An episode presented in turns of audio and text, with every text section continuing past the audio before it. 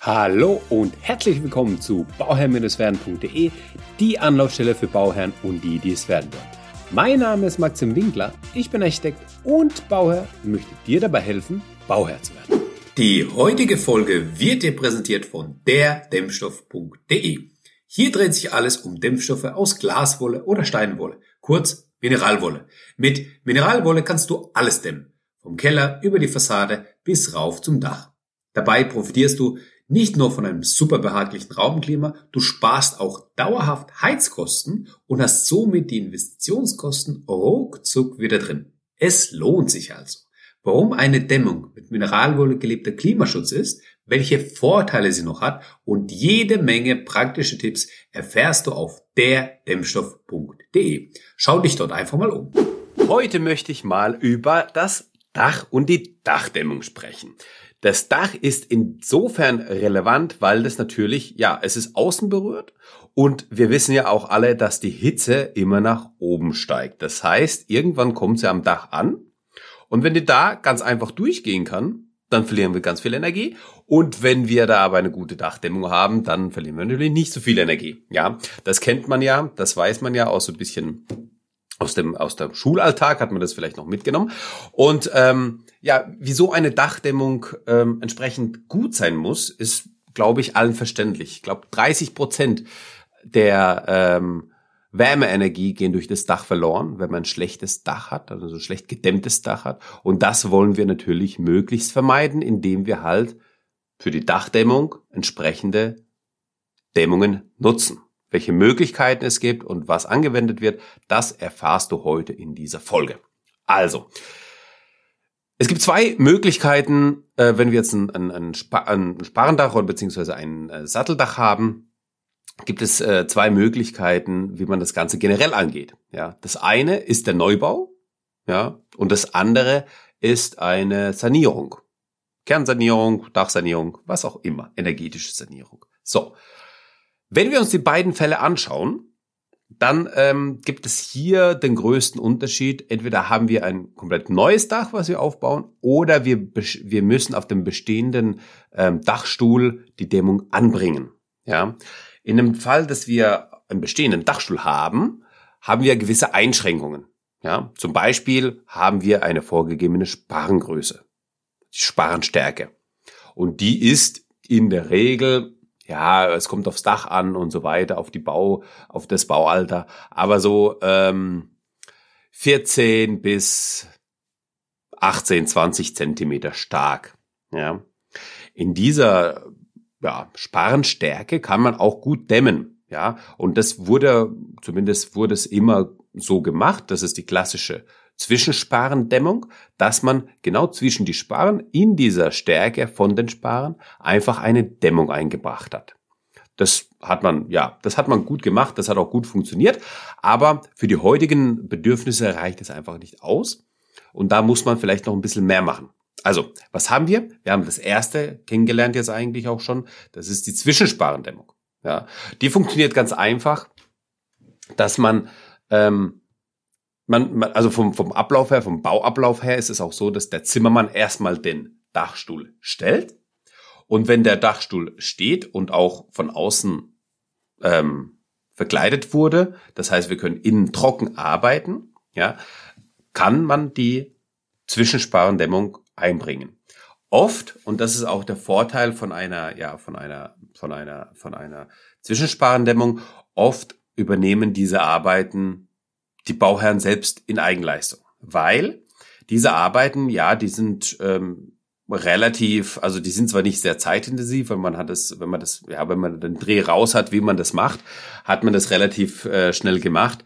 Aber es geht einfach darum, dass es halt so eine einfache Arbeit ist, dass die Bauherren das auch selbst machen können. Ja, und dann sparen die sich ganz oft bei der, bei der, bei der Zwischensparendämmung ähm, die Arbeitsleistung und machen das eben in Eigenregie. Ja, und dann ist es eben ganz wichtig bei der Zwischensparendämmung oder allgemein vom Ablauf her oder vom Aufbau her, dass man dann ähm, auch eine Dampfbremse mit einbaut. Ja, das ist so eine, ja, so eine Folie, die so eine Spezialfolie im Endeffekt, ja, also es kann nicht einfach irgendeine Folie genommen, sondern es muss wirklich eine Dampfbremse sein, die dann angebracht wird. Die hat natürlich von den Ver Verarbeitungshinweisen oder von der Verarbeitungsart Besonderheiten, die man beachten muss. Da muss man einfach ein bisschen aufpassen, ja, dass man da keinen Fehler macht. Das ist eben ganz, ganz wichtig, dass man da keinen Bauschaden hat, weil das einfach bauphysikalisch relevant ist. Bei der Zwischensparendämmung wären das so die Arbeitsschritte. Ne? Man würde das anbringen, dann wird man die äh, Dampfbremse anbringen und dann kann man mit der ähm, Unterkonstruktion oder Kon Lattung, Konterlatung und ähm, dann entsprechend die verkleidende Schicht drauflegen oder montieren. Das ist dann ganz oft einfach Gipskarton oder irgendwie OSB-Platten, je nachdem, was man da hat. Und ähm, ja, und kann damit eigentlich schon ganz gut hat damit eigentlich ganz gut schon sein Haus gedämmt. Aber es gibt ja auch noch die Möglichkeit, sage ich jetzt mal, ähm, dass man, ja, dass das einfach nicht ausreichend ist, eine, eine Zwischensparendämmung. Wir haben ja dann das Problem, dass im Bereich der Dämmung die Dämmung sehr gut funktioniert. Das ist ja klar. Ja, dafür ist es ausgelegt. Der Schwachpunkt an der Zwischensparendämmung ist immer der Sparen ist immer der Anschluss von Dämmung zu sparen. Ja, wenn es da zum Beispiel Ungereimtheiten gibt oder mal eine Fehlstelle oder sowas, da geht dann die Energie raus. Und der Sparen selbst. Der Sparen selbst ist aus Vollholz und hat natürlich eine ja nicht so gute Dämmwirkung wie die wie die wie die Dämmung selbst. Das ist ja natürlich klar. Und genau hier setzt man an, wenn man eine Aufsparendämmung nochmal macht. Ja, man kann es entweder zusätzlich machen oder eigentlich ja nur mit einer Aufsparendämmung arbeiten. Der Vorteil hier ist, dass die Aufsparendämmung über die Sparren geht und damit ist die Dämmschicht weiter draußen und ähm, ich habe halt diese Fehlstellen nicht. Ja, ich habe halt diese diese Problemstellen nicht, wo ich halt eben mein Sparen habe. Und das das funktioniert eigentlich echt sehr gut. Ja, ähm, also die Kombination von, von ähm, Zwischensparendämmung und Aufsparendämmung funktioniert sehr gut. Da muss man natürlich immer konstruktiv bisschen schauen, wie das denn so ist, weil es ähm, ja, weil es einfach ein, ein stärkerer Dachaufbau wird. Also das Dach geht nach außen hinweg und ob das noch möglich ist und so weiter, da gibt es ja vielleicht noch mal irgendwelche ähm, Einschränkungen, die man beachten muss. Das ist individuell zu beachten, aber so ganz allgemein gesagt ist eine Aufsparendämmung natürlich immer ein, gutes, äh, eine gute Wahl, um da auch nochmal zusätzlich diese, diese Dämmwirkung ähm, sauber zu haben. So, ähm, wenn das aber durch diese ja, Beschränkungen, die man eigentlich auch hat, äh, vielleicht nicht möglich ist, dass man da eine Aussparendämmung ähm, unterbringen kann, dann ist auch vielleicht eine Unterspardämmung relevant. Ja.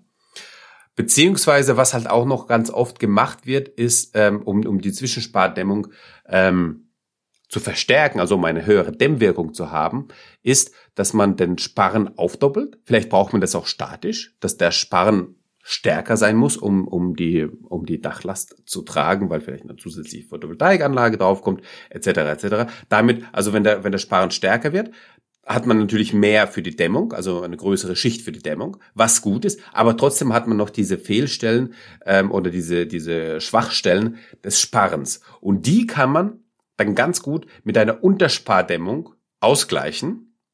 Und ähm, das funktioniert dann ja im Endeffekt genauso, nur ist es halt dann nach innen, das heißt, innen wird ein Raum eingenommen. Und ähm, ja, oft, oft nimmt man da auch geht man hin und nimmt dann auch für die für eine Unterspardämmung eine eine eine kleinere Stärke, also so irgendwie sechs Zentimeter zum Beispiel.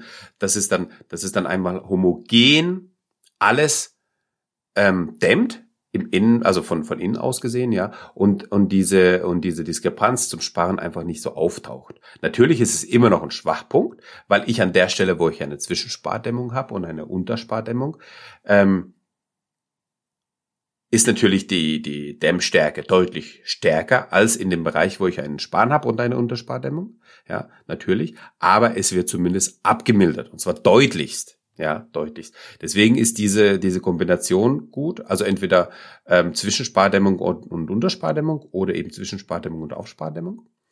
Ähm, und wenn man halt natürlich äh, das möchte, das geht natürlich auch. Das kommt dann immer natürlich darauf an, welche Gegebenheiten vor Ort sind, was für ein Dachstuhl vorhanden ist und so weiter und so fort. Aber eben auch eine Kombination von Aufsparendämmung, Zwischensparendämmung und Unterspardämmung ist natürlich auch natürlich gut möglich. Ja, so hat man die Kombination von allem.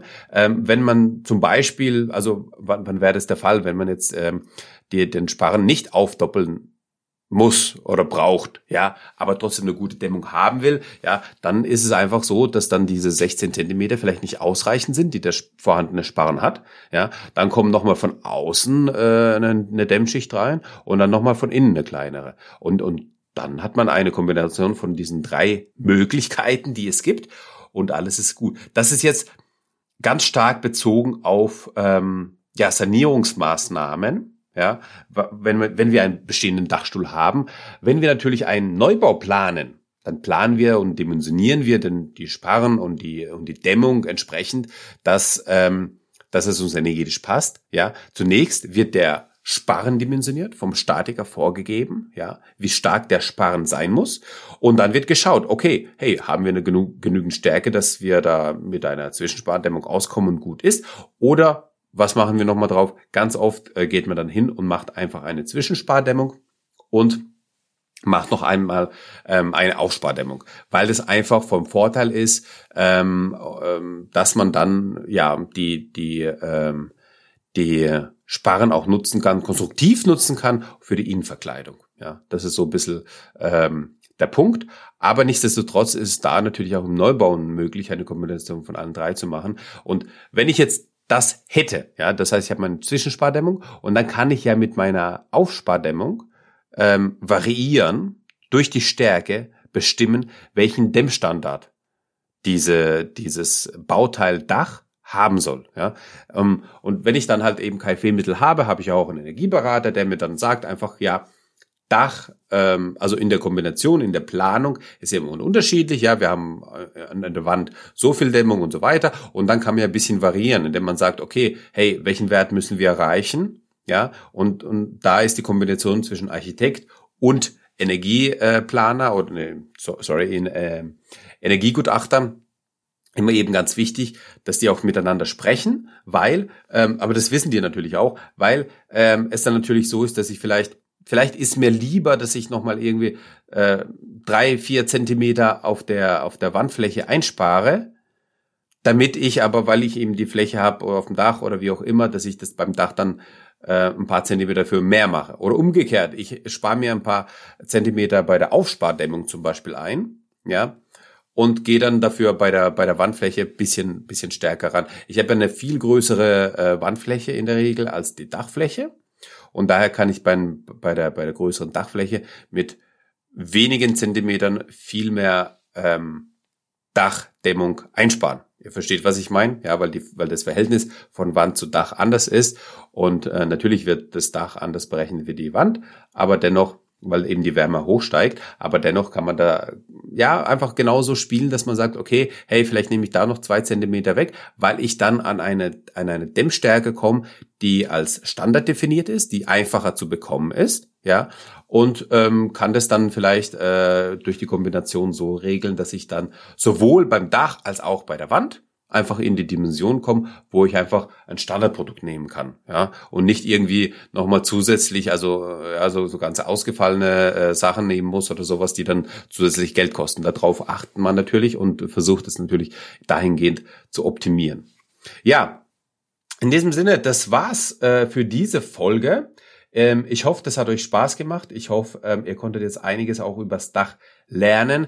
Ähm, es war einiges dabei. Und ähm, ja, wenn ihr das nächste Mal dann äh, dabei seid, äh, euer Dach zu dämmen oder wie auch immer, oder ihr jemanden kennt, der das Dach dämmen will, dann schickt ihm gern diese Folge und sagt ihm mit dem Verweis, äh, dass es hier um die Dachdämmung geht und vor allem für die Sanierungen natürlich interessant ist, schickt ihm diese Folge. In diesem Sinne bedanke ich mich für das Zuhören und wünsche dir das aller, allerbeste bei deinem Projekt Eigenheim.